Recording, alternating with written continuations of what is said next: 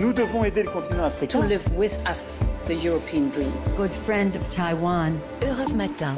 La revue de presse internationale sur Europe 1 nous emmène d'abord en Turquie avec vous, Rémi Trio. Bonjour Rémi. Bonjour à tous. De quoi parlent les journaux turcs ce matin? D'une éventuelle réconciliation entre Recep Tayyip Erdogan et Bachar al-Assad après plus d'une décennie de brouille. Nous nous réunirons, a assuré hier le président turc, rapporte Evlensel, une entrevue toutefois conditionnée aux négociations entre la Turquie et la Syrie, dont les relations sont rompues depuis le début des printemps arabes. Les ministres des Affaires étrangères des deux pays doivent d'abord s'entretenir, précise Cumhuriyet. La Turquie tente depuis plusieurs mois, sous l'égide de la Russie, de normaliser ses relations avec Damas.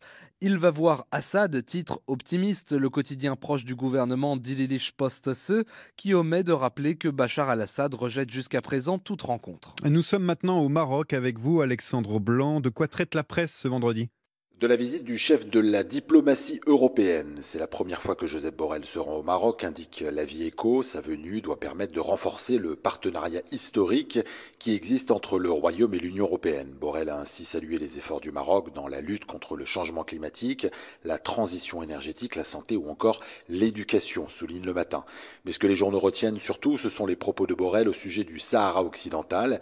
Il dit comprendre que ce dossier est une question existentielle pour le Royaume, rapporte le magazine tel quel, une manière d'arrondir les angles et de faire oublier la polémique de cet été. Borrell avait déclaré il faudra consulter les populations sahraouies pour décider de leur avenir, une phrase qui était très mal passée au Maroc, rappelle le site d'information Média 24. Dernière étape en Chine avec notre correspondant Sébastien Le Belzic. Sébastien, les, les gros titres des journaux chinois euh, ce matin parlent de quoi?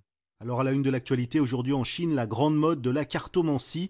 Le magazine Sixstone consacre un long reportage à la nouvelle passion des jeunes chinois pour le tarot. Si les plus âgés préfèrent les horoscopes, la jeunesse préfère les cartes. 15 euros en moyenne pour trois questions, explique une jeune femme, devenue cartomancienne professionnelle à seulement 25 ans. Elle explique que 90% de ses clients sont des jeunes femmes avec des questions concernant leur vie amoureuse. La passion des Chinois pour les cartes est plutôt récente, constate le Nanjing Daily, mais déjà on compte plus de 300 000 membres de l'Association nationale de tarot. Beaucoup de jeunes Chinois se disent inquiets pour leur avenir en raison du Covid et des difficultés économiques, et les cartes sont pour eux un moyen de trouver leur voie. Merci Sébastien et merci à, tous nos correspondants.